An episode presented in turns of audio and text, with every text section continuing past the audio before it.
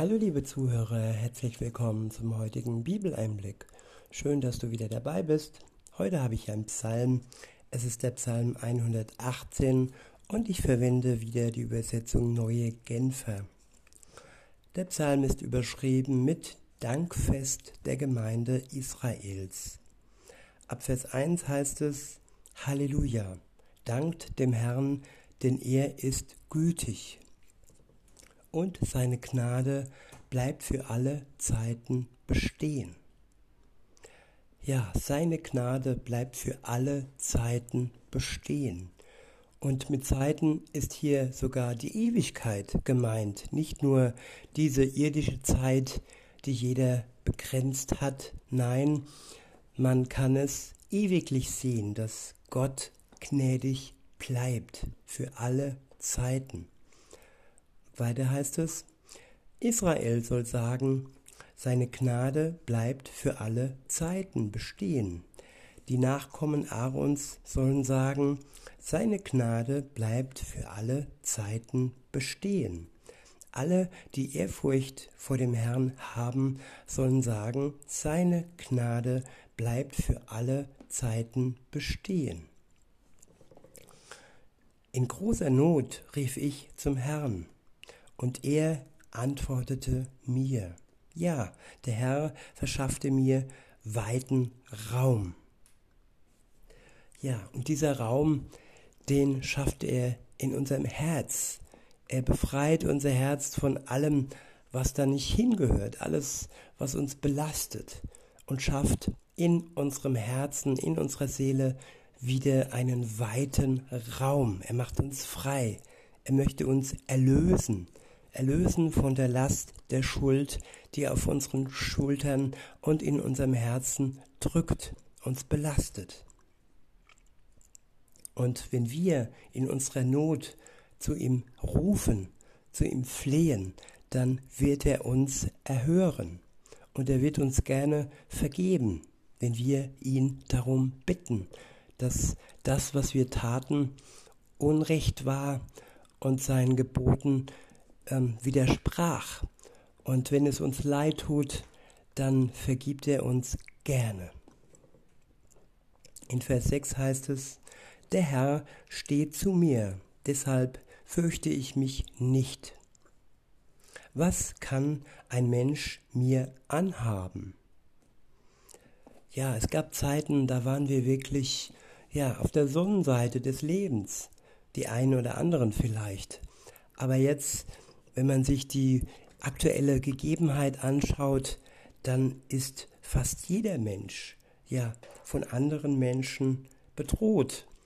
Und ja, wir könnten uns fürchten, wir dürfen uns auch fürchten, aber wenn Gott auf unserer Seite ist, dann nimmt er uns die Furcht und gibt uns Hoffnung für die Ewigkeit.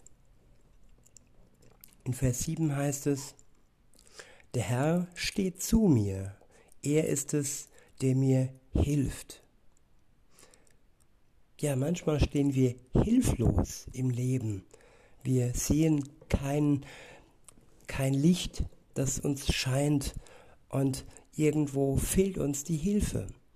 Und er, der Herr, schenkt uns Hilfe, wenn wir darum bitten. Das ist wichtig, dass wir ihn darum bitten und nicht einfach erwarten, dass er uns ja automatisch hilft. Er lässt sich gerne bitten und so ist es ja auch bei uns. Wer tut schon Dinge einfach so, ohne dass er darum gebeten wird? In Vers 7 heißt es, der Herr steht zu mir, er ist es, der mir hilft. Ich werde noch als Sieger herabsehen auf alle, die mich hassen. Ja, auch wenn wir im Moment gehasst werden von der Welt, von Menschen, die auf einem anderen Weg unterwegs sind als wir, werden wir irgendwann die, die uns hassen und die nicht die Umkehr zu Jesus vollzogen haben, ja, dann werden wir auf sie herabsehen und der Hass wird vorbei sein. Gottes Gnade ist stärker, wie jeder Hass in der Welt. Weiter heißt es in Vers 8, Besser ist es, beim Herrn Zuflucht zu suchen, als sich auf Menschen zu verlassen. Ja, worauf kann man sich alleinig verlassen? Viele Menschen verlassen sich auf Politiker, verlassen sich auf Mediziner, verlassen sich ja auf die Medien. Und das mag alles ja seine Berechtigung haben.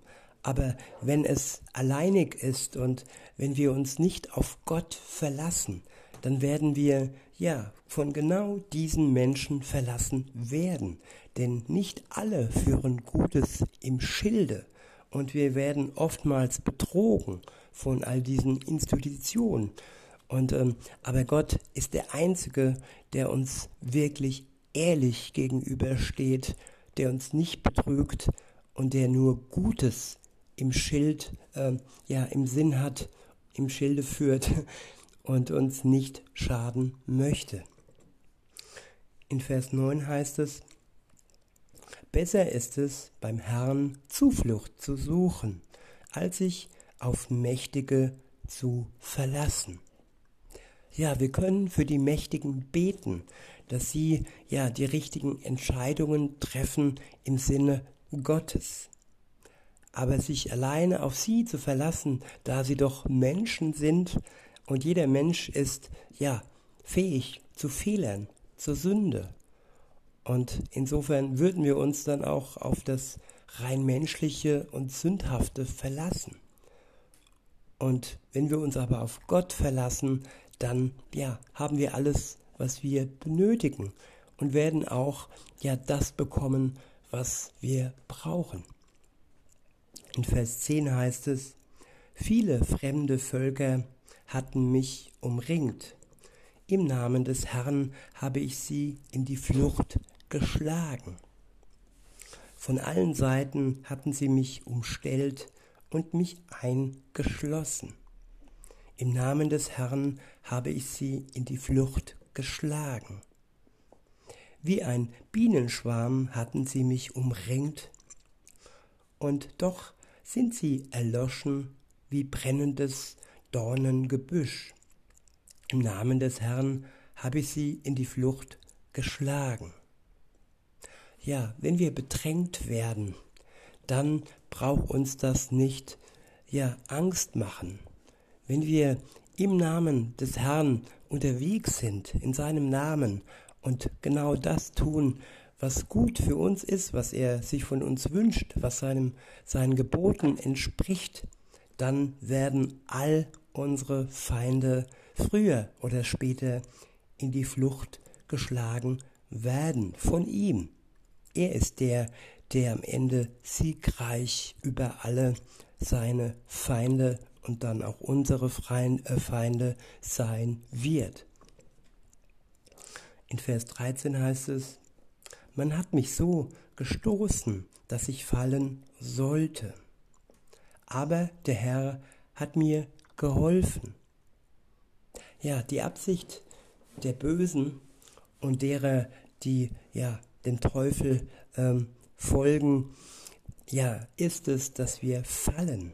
Sie stoßen uns mit Worten, mit Taten und auf einer ganz vielfachen, äh, sie haben ganz viele Möglichkeiten, uns zu stoßen und ihre Absicht ist, wie gesagt, dass wir fallen.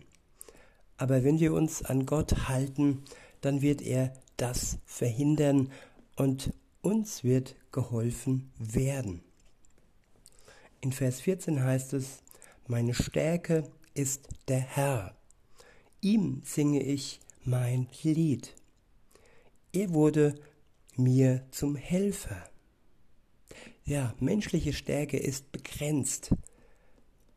Ob das jetzt geistige Stärke ist, ob das jetzt körperliche Muskelstärke ist, jede Stärke, die rein menschlich ist, wird irgendwann zur Schwäche übergehen. Und wer dann nicht von Gott durch seine heilige Stärke gestärkt wird, der wird ja ein schwaches Ende nehmen. In Vers 15 heißt es, Lauten Jubel über die Rettung hört man in den Zelten derer, die nach Gottes Willen leben. Die Hand des Herrn vollbringt mächtige Taten.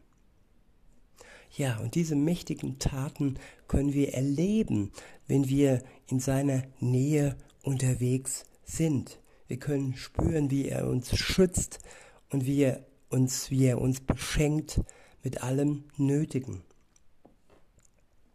In Vers 16 heißt es, die rechte Hand des Herrn ist siegreich. Sie ist siegreich erhoben. Ja, die Hand des Herrn vollbringt mächtige Taten. Ich werde nicht sterben, sondern leben und von den Taten des Herrn erzählen. Ja, wenn wir in der Welt, in unserem Leben, das Gott uns geschenkt hat, unterwegs sind, dann werden wir in der vorgegebenen Zeit, die unser Leben äh, bestimmt, nicht sterben. Er wird uns schützen. Und wenn wir dann das irdische Leben, das Ende erreicht haben, so wie jeder Mensch, der aufgrund seiner Sünde sterben wird, ja, dann wird unser Glaube an Jesus Christus uns zu neuem Leben ähm, auferstehen lassen.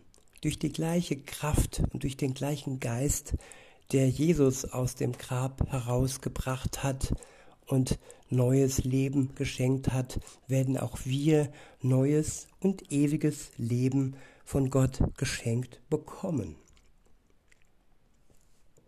Und insofern ist es wahr, dass wir nicht sterben werden. Wir sind eine, ein neuer Mensch und dieser neue Mensch ist ja dem Tod gegenüber ja widerstandsfähig.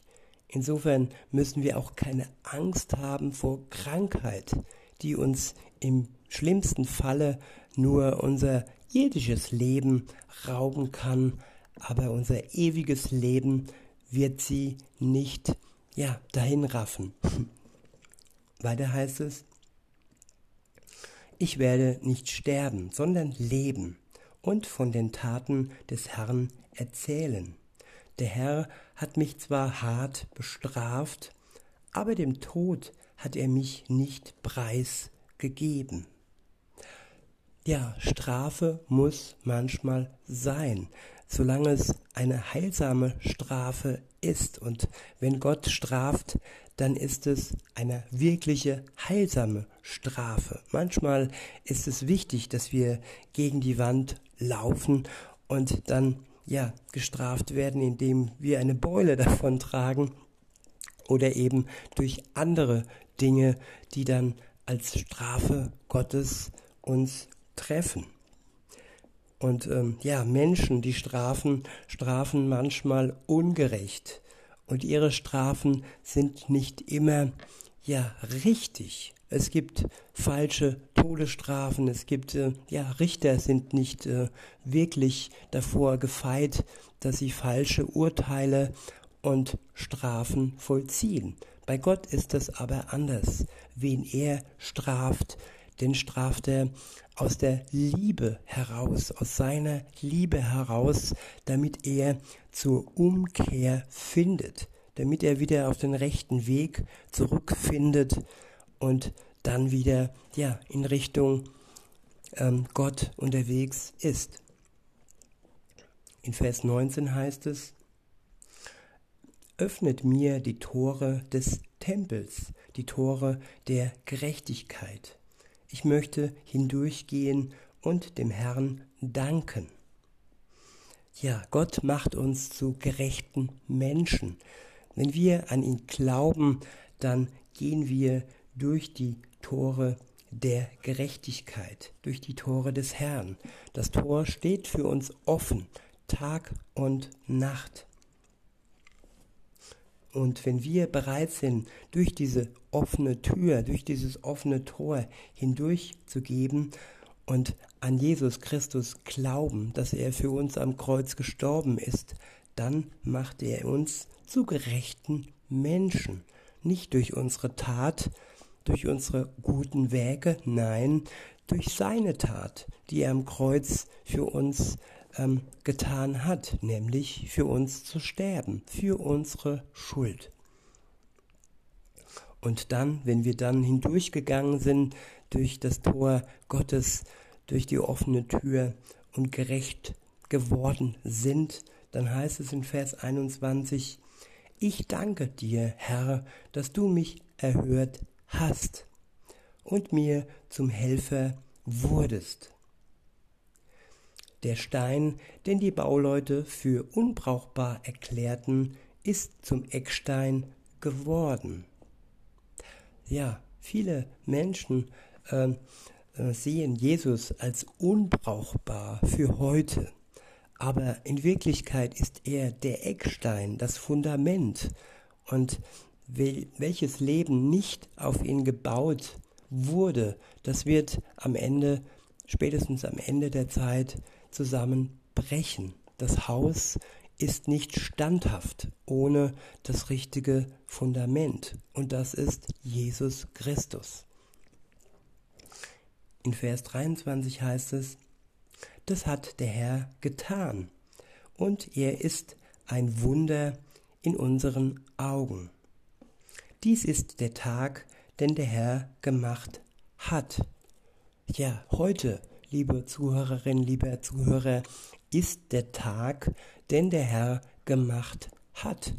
Auch wenn vieles wie ein Plan, wie ein Schauspiel abläuft und man denkt, ja, die Mächtigen, die Politiker und alle Medien, die haben alles im Griff und sie geben ja vor, was zu tun ist, aber sie missachten dass den Tag, den sie planen und äh, irgendwie vorgeben, dass dieser Tag von Gott gemacht wurde. Und wer nicht auf ihn schaut, der wird irgendwann, ja, den werden die Augen aufgehen. Und auch den Menschen, die auf dieses Schauspiel vertrauen. Sie werden irgendwann erkennen, dass es pure Lüge war, was man ihnen da vorgemacht hat. Weiter heißt, heißt es, heute wollen wir fröhlich jubeln und unsere Freude haben. Ich wiederhole Vers 24, dies ist der Tag, den der Herr gemacht hat. Heute wollen wir fröhlich jubeln und unsere Freude haben. Und als Christ haben wir diese Freude. Als Christ haben wir Grund zum Jubeln, auch in dieser Zeit. Und gerade, ja, in dieser Zeit, weil sie uns deutlich macht, dass das Ende naht. Es gibt die sogenannte Endzeit, wo alles schrecklicher und schrecklicher wird.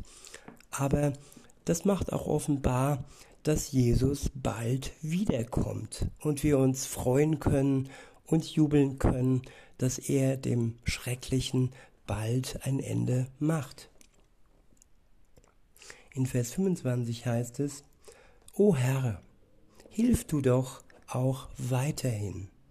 O Herr, gib du doch gelingen. Gesegnet sei wer im Namen des Herrn kommt. Wir segnen euch vom Haus des Herrn aus. Der Herr ist Gott und er hat uns Licht geschenkt. Tanzt einen festlichen Reigen mit Zweigen in der Hand und in der Hand bis dicht an die Hörner des Altars. Mein Gott, bist du und ich will dir danken. Mein Gott, ich will dich preisen. Dankt dem Herrn, denn er ist gütig und seine Gnade bleibt für alle Zeit bestehen.